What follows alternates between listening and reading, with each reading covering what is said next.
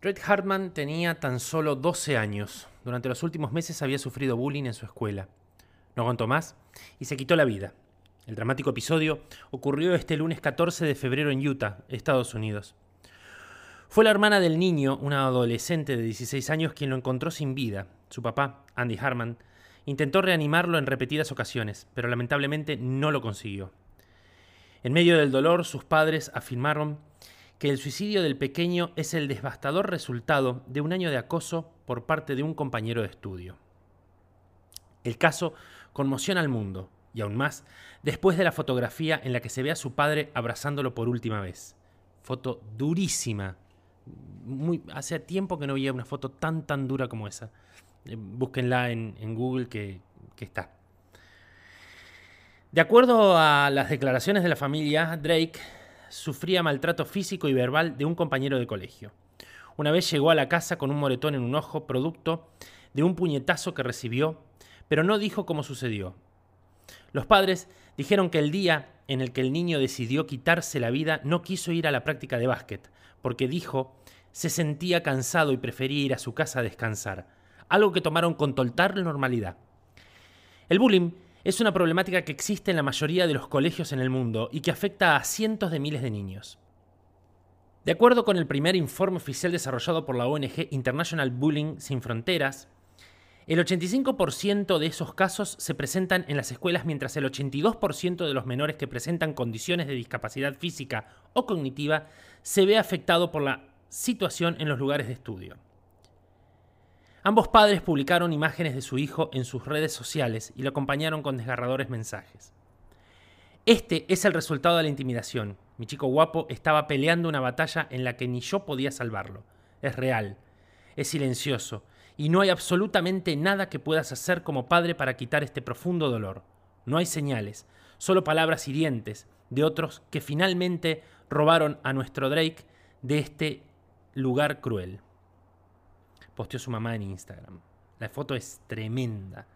La foto de la mamá besando el cadáver es, es tremenda, es, es, es muy fuerte.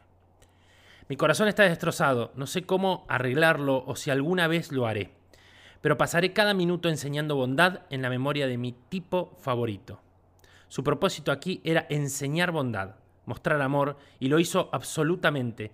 Tomó a cualquiera como amigo para que, tuviera, para que tuvieran uno, una vez que estabas en la tribu de Drake, estabas allí para siempre.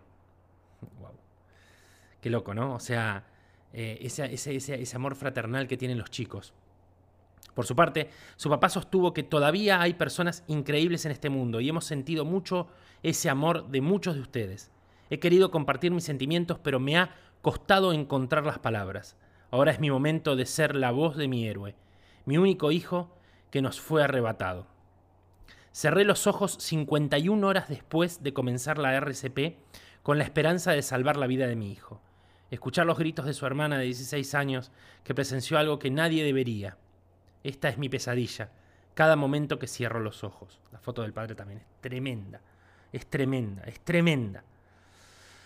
Mientras que mi hijo nunca volverá a abrir esos ojos en esta vida, me inclino sobre mi hijo realizando RCP y siento que no tendré la fuerza para continuar mientras mis brazos se debilitan y arden por el agotamiento, luchando en el fondo de tu mente que Drake ya se había ido bajo la presión de cada movimiento hacia abajo. Qué, momento, ¿no? Qué, qué, qué situación. que creo que no hay manera de poder describirla, no, no hay forma, ahora igual lo vamos a charlar. Mientras el vómito me aspira, se filtra por su, preciosa, por su preciosa boquita. ¿Qué haría que un niño de 12 años perdiera tanta esperanza en su corazón? Que se amarraría la camiseta con capucha alrededor del cuello para quitarse la vida. Una palabra, acoso. Andrew y Sammy Hartman iniciaron una campaña a través de redes sociales mediante Do It for Drake, invitan, eh, hashtag, ¿no? Do it for Drake. Invitan a los padres de familia a que se preocupen por enseñarle a sus hijos la verdadera importancia de ser amables y buenas personas con los demás. No es la primera vez en este podcast que yo hablo de bullying. De hecho, hay un capítulo hace muchos meses atrás, muchos, creo que un año y pico atrás, en donde yo toco este tema. es un tema que no voy a dejar de tocar nunca porque es un tema que me toca. Realmente en estos días estoy produciendo una serie de tres capítulos que van a hablar sobre el autismo y en uno de esos capítulos vamos a hablar del bullying em, que, ha recibido una persona que, tiene esta condición. Em, y, la verdad es que me está llevando mucho tiempo producirlos, quiero hacer unos lindos capítulos, de hecho esta semana creo que la semana que entra estamos por grabarlos, pero me detuve en esto y no pude no grabar hoy, no pude no grabar hoy. ¿Por qué llegamos a este punto? Siempre hubo bullying. El otro día alguien me dijo, siempre hubo bullying. Es verdad. Si hay algo que es verdad es que siempre hubo bullying. O sea, no es que el bullying es algo que se dio en estas últimas décadas. Lo que pasa es que em, las redes o Internet lo, visibilizaron de otra manera. Algunos lo romantizan, otros eh, lo exageran, eh, el bullying es, en su justa medida, algo que los chicos en líneas generales no pueden manejar. Ningún chico quiere ser agredido o quiere ser bulineado, como se dice. ¿Por qué llegan a esto? ¿Por qué se llega a esto? Esto no, no es que empieza dentro de las instituciones educativas, esto empieza desde la casa. Cuando un chico es bully, es acosador, eso viene mamado desde la casa, viene mamado desde el barrio, también influye la escuela. La decadencia educativa, y sobre todo en estos últimos dos años, ha generado tanta falta de empatía entre la gente. Estamos en un. en un. en un túnel en donde nos encontramos solamente con nosotros mismos, en donde no pensamos en el otro, en donde siempre es más, en donde siempre es a más. ¿Qué hace que un nene de 12 años se suicide por un acoso escolar? Porque acá hay, un, hay un punto que seguramente los padres deben, se les debió haber cruzado desde el, desde el lunes hasta hoy y se les va a seguir cruzando el resto de sus vidas. Es por qué este chico no pudo hablar. Porque las víctimas de abuso o de acoso hablan cuando pueden. Cuando a vos te pasa algo, no hablas cuando querés, o cuando se te ocurre o cuando la gente cree que tenés que hablar. Hablas cuando podés. Y cuando no podés hablar pasa esto. Cuando no podés hablar pasa esto. La depresión y los suicidios son el resultado de no poder salir, de no tener las herramientas. Un chico no es que se quiere suicidar porque no porque porque eh, hay otras salidas y no las quiere tomar. Un chico se suicida porque no encuentra las salidas. Un chico se suicida porque nadie vio lo que le está pasando. La capacidad de observación... A ver, hacer un hijo es fácil. Hasta divertido. Todo lo demás es lo más complicado. Con esto no estoy queriendo decir que los padres tienen responsabilidad de algo porque ningún padre quiere, salvo la madre de Lucio Dupuy, ningún padre quiere asesinar a su hijo ni quiere que su hijo sufra. Lo que menos quiere cualquier padre racional, cualquier padre que se digne de ser padre, quiere que su hijo sufra. Lo que quiere es que su hijo sea feliz. Es poder abrirle las alas. Es poderlo ver ser. Si este chico llegó a esto es porque no lo pudo explicar, porque el devenir de todos los días hizo que los padres no lo pudieran ver, no pudieran entender, no pudieran aplicar, porque las escuelas siguen fallando y esto no está pasando acá en el conurbano profundo, esto pasa en todo el mundo, esto de hecho es Estados Unidos, en donde el bullying no tiene dos meses, viene de décadas y décadas y décadas y de suicidios y de suicidios y de, chicos que van con armas a las escuelas, en, escuelas donde hay, tiene que haber detectores de, metal, porque los chicos llevan cuchillos, llevan objetos cortantes, esto no es algo que vaya a terminar o que vaya a, culminar solamente con una campaña o con, o con un movimiento en redes. Esto es cultural. ¿Cuál es la necesidad? ¿Qué es lo que nos está pasando como sociedad? ¿Qué nos pasó siempre como sociedad para tener ese nivel de violencia? ¿Qué hizo mal este nene? ¿En qué falló? Vuelvo a lo mismo, lo mismo planteé en el caso de Lucio, ¿no? O sea, ¿qué falló en el sistema educativo? ¿Qué falló en el sistema social? ¿Qué Estados Unidos tiene, tiene como esta cosa de que no, para, eh, un chico le, falta un mechón de pelo y ya están llamando al asistente social.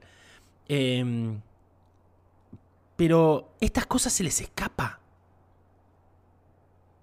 ¿Dónde están los docentes? En Estados Unidos los chicos pasan gran parte, pasan el 60% del día en la escuela. ¿Dónde están los docentes? Acá también hay en muchas escuelas que los chicos pasan muchísimo tiempo. ¿Dónde están los docentes?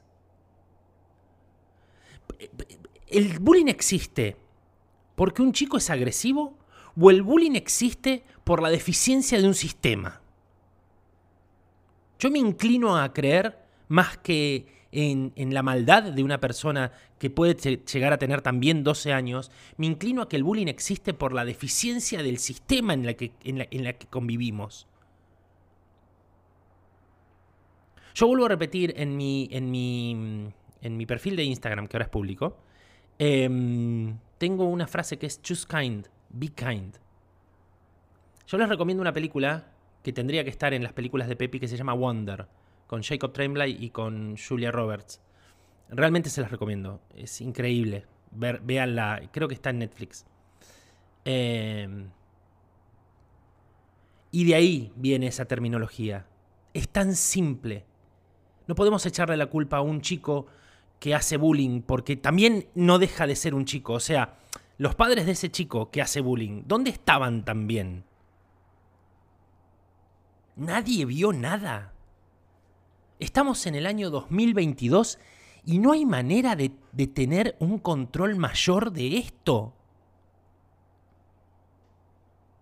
Es realmente eh, escalofriante. Yo puedo hablar del bullying, de por qué, de las razones. De hecho, lo vamos a hacer en los capítulos de, autismo, lo vamos, a, lo vamos a tratar. Pero yo voy a esto, yo voy. la reflexión que yo, a, lo que, a que me trae este capítulo es: ¿qué estamos haciendo mal nosotros, los ciudadanos de a pie, con esto? Porque si el chico no fue a hablar es porque no pudo, no porque no quiso, porque no supo, porque no sabía. Y para un chico, un acoso escolar es su mundo entero. Y a los 12 años, cuando todo es tan tormentoso, cuando todo es tan efervescente, porque es la edad en donde, en donde uno empieza con un montón de historias, todo lo que te pase, todo lo que te pase, marca el resto de tu vida. Todo lo que te pase entre los 11, 12, 13 años, marca el resto de tu vida. ¿Quién vas a ser? ¿Por qué? ¿Cómo? ¿De qué manera? Y lo digo con conocimiento de causa. Y este chico no lo pudo superar. Entonces entendió que era el final. Estaba equivocado, por supuesto que estaba equivocado, pero tenía tan solo 12 años y se enfrentaba a lo peor que le pasaba en su vida, en sus cortos 12 años, todos los putos días. Y nadie pudo hacer nada ni el sistema, ni los padres, ni los padres del otro chico, ni los docentes, ni los directivos, nadie, absolutamente nadie. Entonces, ¿saben qué, señores? Estamos fallando como sociedad. Estamos fallando como seres humanos, ni siquiera como sociedad. Porque nos chupa un huevo el otro. En líneas generales nos chupa un huevo el otro. No nos importa qué le pase al otro. Mientras nosotros estemos dentro de nuestra nube de pedos, bien. Son todos responsables en esto. Inclusive los mismos padres. Yo no estoy diciendo que tienen la culpa, pero sí que tienen la responsabilidad. Porque si tu hijo tiene algún comportamiento extraño o le pasa algo, a ver, lo más importante en la relación padre-hijos es la comunicación, la charla, el poder hablar, no de un tercero, el poder hablar de uno el tener la posibilidad de contar qué te pasa. Que tus padres te den la posibilidad, que nosotros como adultos les demos la posibilidad a los chicos de que nos cuenten qué les pasa, de tratar de entrar en su mundo sin invadirlo, con el, el momento justo para que nos puedan decir qué les pasa. Pero no. No. Porque estamos muy ocupados scrolleando Instagram, Estamos muy ocupados en nuestro mismo mundo, en nuestro egoísmo, en nuestro yoísmo, en qué me hizo el otro, en por qué me lo hizo, en la cantidad de veces que me lo hizo, en qué hice yo. Pero en sí no estamos pensando más allá de nuestro propio ombligo. Los docentes van y cumplen sus horarios. Los asistentes van y cumplen con sus carpetas. Los padres van y cumplen con su deber de te doy de comer, te doy de vestir, te doy y ya está. Y cada uno ahí parecería que cumpliera con su destino. Hasta que pasan estos casos y te das cuenta que nadie cumplió con nada. Y hoy, dos días después, el 14 de febrero, se nos fue un chico más.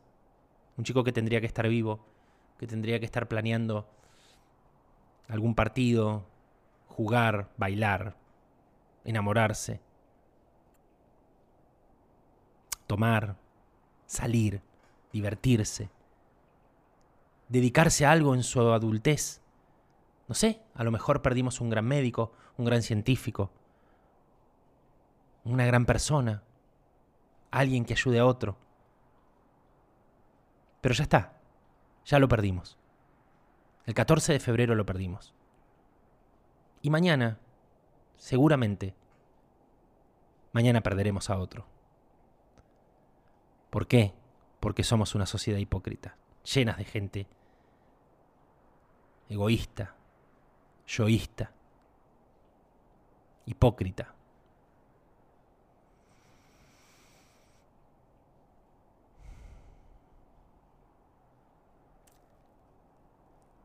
Nada más. Do It for Drake y Justicia por Lucio. Te veo la próxima.